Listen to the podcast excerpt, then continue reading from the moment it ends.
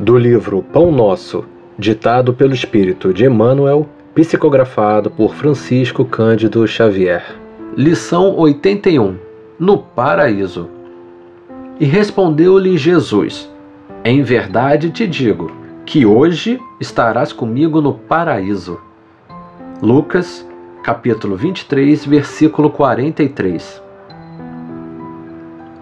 À primeira vista, parece que Jesus se inclinou para o chamado bom ladrão, através da simpatia particular.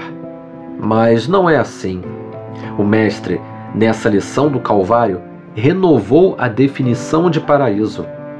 Noutra passagem, ele mesmo asseverou que o reino divino não surge com aparências exteriores.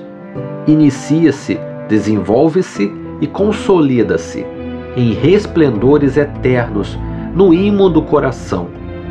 Naquela hora de sacrifício culminante, o bom ladrão rendeu-se incondicionalmente a Jesus Cristo.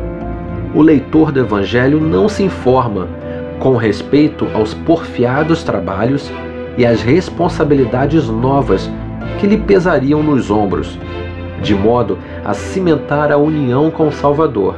Todavia, convence-se de que daquele momento em diante o ex-malfeitor penetrará o céu. O símbolo é formoso e profundo e dá a ideia da infinita extensão da divina misericórdia. Podemos apresentar-nos com volumosa bagagem de débitos do passado escuro ante a verdade, mas desde o instante em que nos rendemos aos desígnios do Senhor, aceitando sinceramente o dever da própria regeneração, avançamos para a região espiritual diferente, onde todo julgo é suave e todo fardo é leve.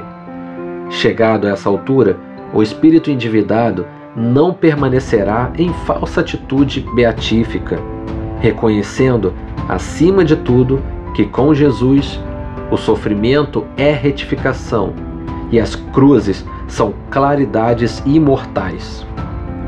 Eis o motivo pelo qual o bom ladrão, naquela mesma hora, ingressou nas excelsitudes do paraíso.